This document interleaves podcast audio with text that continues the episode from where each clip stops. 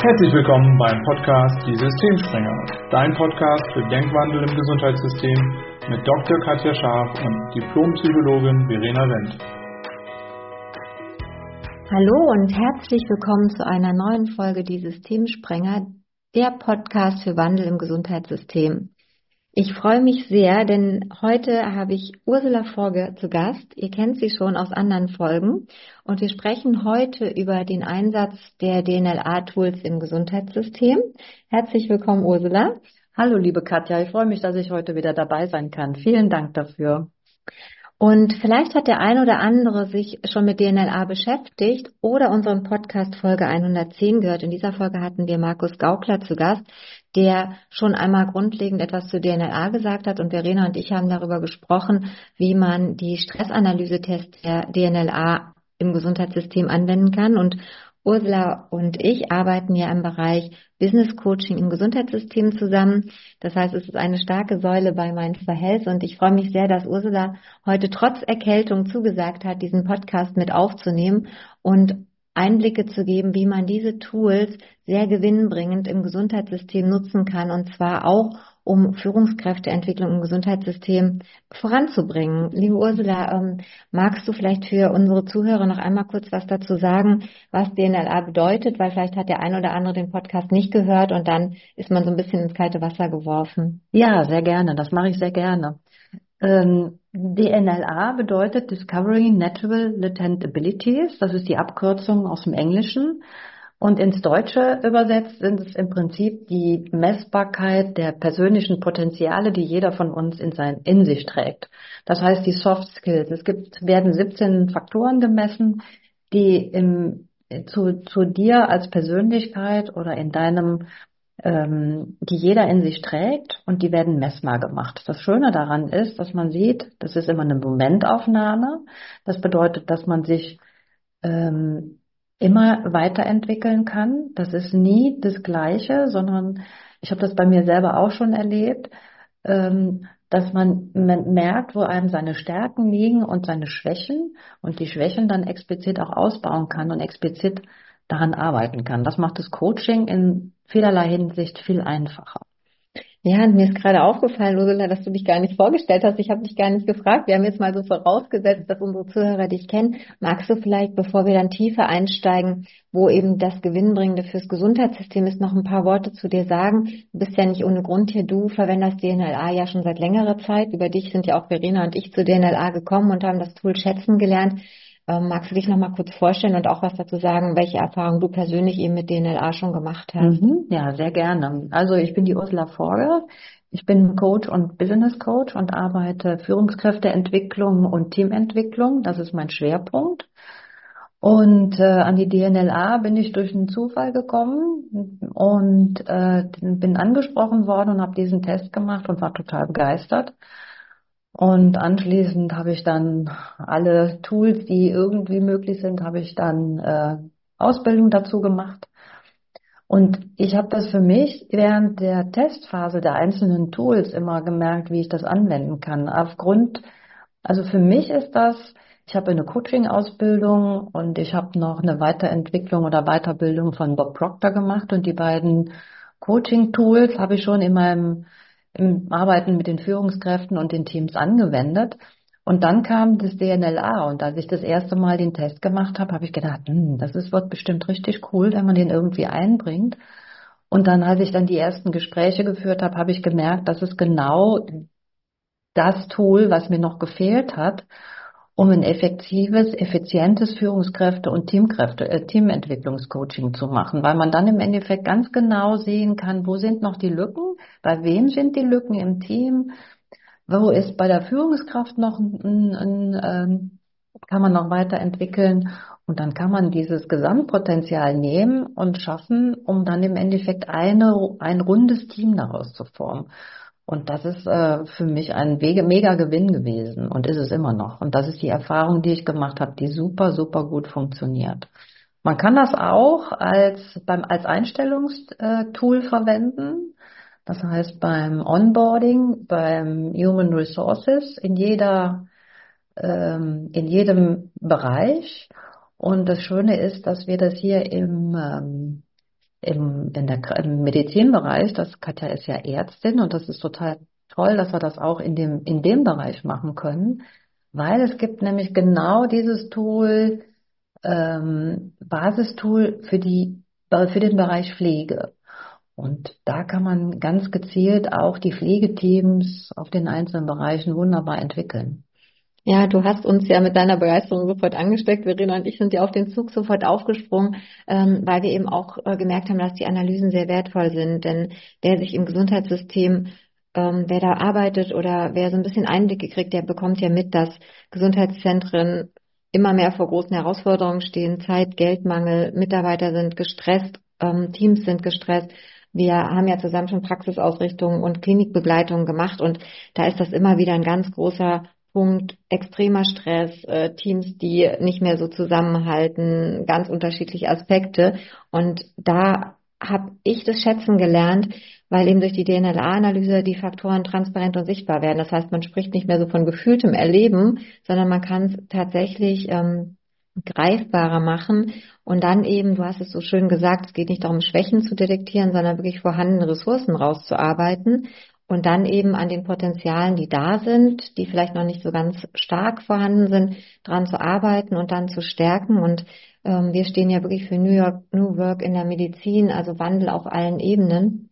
Und du hast es angesprochen, die unterschiedlichen Tools.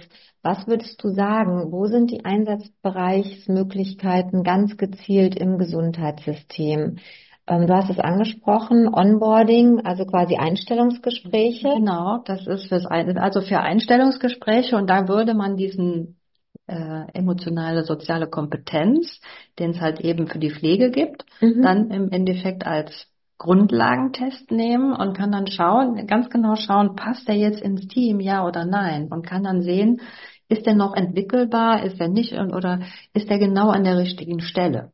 Das kann man dann relativ schnell rausfinden. Und ja, ich habe auch einen, einen, Freund, der das auch gemacht hat. Der ist zwar im Bankbereich gewesen, aber die haben da sehr ähm, äh, große ähm, ähm, gute, gute Ergebnisse mit erzielt. Also das war richtig gut. Grundsätzlich erstmal diesen Pflegetest. Was man, der ist aber für die Pfleger ja. Und für die ähm, äh, für die für die Krankenschwestern.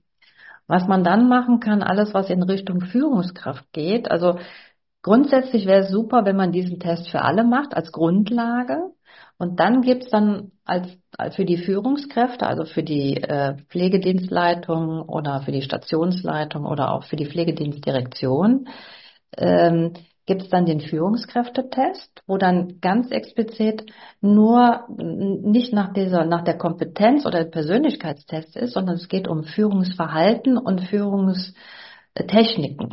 Und da kann man ganz explizit rausfinden, wo stehe ich gerade mit meinem Team. Und da ist immer ganz wichtig zu gucken, in welchem Kontext ähm, arbeiten die, die Kliniken oder ist der, der, der, ist die Klinik aufgebaut? Ist es eine konservative Führung? Ist es eine moderne Führung? Und das kann man dann ganz explizit auf dieses ähm, abstimmen und dann die Führungskräfte schauen, wo stehen die gerade. Was man zusätzlich noch machen kann, ist, wenn man äh, die ähm, die äh, ESK, also diese den Pflegetest ESK einzeln nicht machen möchte, sondern kleinere Teams hat, dann kann man einen Teamtest machen. Das heißt, man schaut im Team, wie funktioniert das, wie arbeiten die zusammen, wo sind die, ähm, wo, wo gibt es Diskrepanzen? Gibt es Diskrepanzen in der Teamleitung? Gibt es Diskrepanzen zwischen den Mitarbeitern? Das kann man da wunderbar erkennen, wenn man da die Auswertung macht. Und äh, also für mich ist das ein Tool, wo ich sage, das Coaching wird verkürzt sich damit massiv, weil ich muss nicht mehr immer noch ein bisschen forschen, forschen, forschen, sondern ich habe direkt ein, ein transparentes Ergebnis und das nehme ich als Grundbasis und dann kann ich weiter im Endeffekt coachen. Ja, vielen Dank. Wir haben ja auch tatsächlich die Erfahrung gemacht, ähm, es werden ja viele Geschichten erzählt. Das heißt, die wenigsten geben ja so preis, wie es wirklich ist. Das heißt, das wird so ein bisschen schön geredet, gar nicht ähm, aus einem bösen Gedanken heraus. Nur durch die Tests nimmst du quasi die Abkürzungen rauszufinden, wo stehen Teams, ähm, auch so, ne, wie ist die Leitung, was machen die Teammitglieder, gibt es da Diskrepanzen?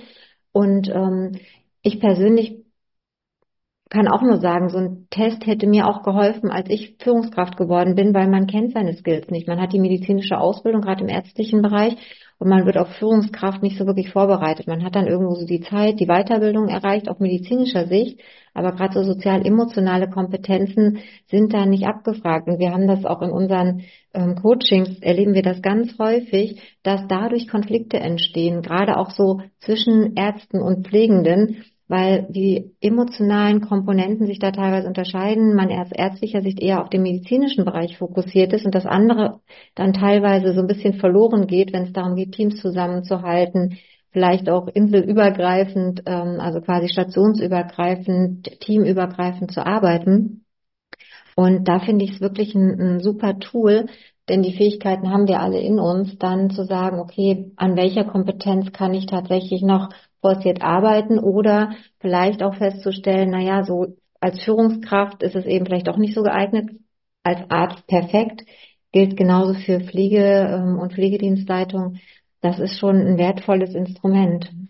Was unheimlich gut ist, wenn du das im Team untereinander den Führungskräften machst, also im, in der mittleren Führungsebene, wenn man jetzt im medizinischen mhm. Bereich bei der Pflegedienstleitung mhm. bleibt, dann kann man schauen, wo steht eigentlich gerade jeder. Ne? Man kann, mhm. hat die Möglichkeit dann auch diese, diese Analysenergebnisse auszuwerten und dann zu schauen, warum funktioniert was nicht in dem Bereich und wo fehlt noch ein bisschen Kompetenz und wo ist eine Kompetenz da und der weiß das noch gar nicht und das ist mhm. versteckt.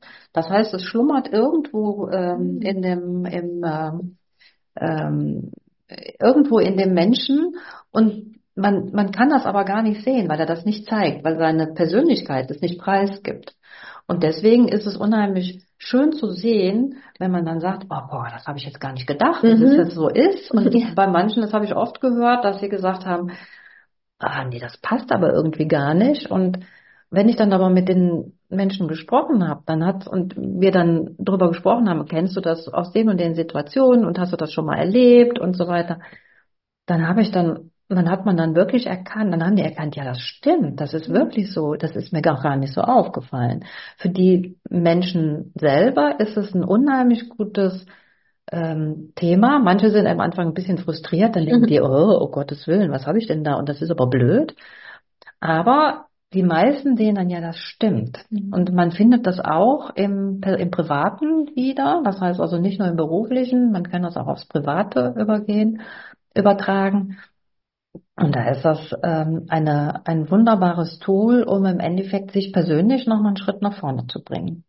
Ja, wir haben das ja auch tatsächlich erlebt, so beispielhaft, dass wir sehr motivierte Mitarbeiter erlebt haben und dann war bei Motivation, das ist ja ein Skill, was abgefragt ja, wird, eine genau. ganz niedrige Zahl. Und niedrige Zahl würde bedeuten, dass da Potenzial ist, was ausbaufähig ist. Und wenn man dann nachfragt, dann findet man zum Beispiel heraus, dass jemand sehr motiviert ist, die äußeren Umstände aber vielleicht des, der Klinik, der Praxis ähm, noch nicht so umgesetzt sind und der Mitarbeiter seine Motivation unbewusst zurückfährt. Und man kriegt das dann wirklich gut heraus. Und das ist toll, weil man Mitarbeiter da wirklich wieder ähm, dazu bringt, ihre Stärken zu erkennen und dann auch wieder zu überlegen, okay, woran liegt's und was kann ich verändern? Und das ist für mich ein ganz attraktiver Weg tatsächlich der Mitarbeiterentwicklung und ähm, eben wirklich nicht so standardmäßig, sondern sich auf die Stärken zu konzentrieren und auch das, was eben erstmal, wie du hast es gesagt, viele sind dann erstmal enttäuscht, was erstmal so negativ aussieht, weil die Zahl niedrig ist, das sind dann häufig die größten Potenziale, weil da viel, viel Weiterentwicklungsmöglichkeit drin steckt. Absolut, absolut. Das ist genau das. Und das, was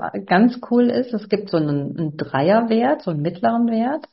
Und ähm, dann habe ich für mich in meinem Coaching festgestellt, dass die Menschen sich in dem Bereich deckeln, dass das Potenzial da ist, es aber nicht komplett ausschöpfen. Und wenn man dann ein bisschen fragt und hinterfragt, warum das so ist, dann merkt man, dass, wo es dran liegt. Und wenn man dann ganz gezielt dran arbeitet, dann kann man das ist, äh, dann kann man dieses Potenzial wirklich nochmal so richtig rausholen und der Arbeitgeber, für den Arbeitgeber oder für die Führungskraft ist es mega, wenn dann der Mitarbeiter, wenn man dann richtig komplett diese, dieses volle Potenzial ausschöpfen kann und äh, für sich als Führungskraft an sich, wenn man selber Führungskraft ist, kann man wirklich ganz gezielt daran arbeiten, das äh, rauszufinden beziehungsweise zu erkennen, wo das Defizit liegt und es total zu ändern. Das ist also ich finde es mega toll. Also meine Begeisterung ist da ohne Ende. Ja, wie gesagt, du hast uns ja auch sofort ja. angesteckt und wir haben das ja jetzt auch gemerkt bei den Coachings, die wir gemacht haben im Gesundheitssystem, sowohl Praxen als auch Kliniken,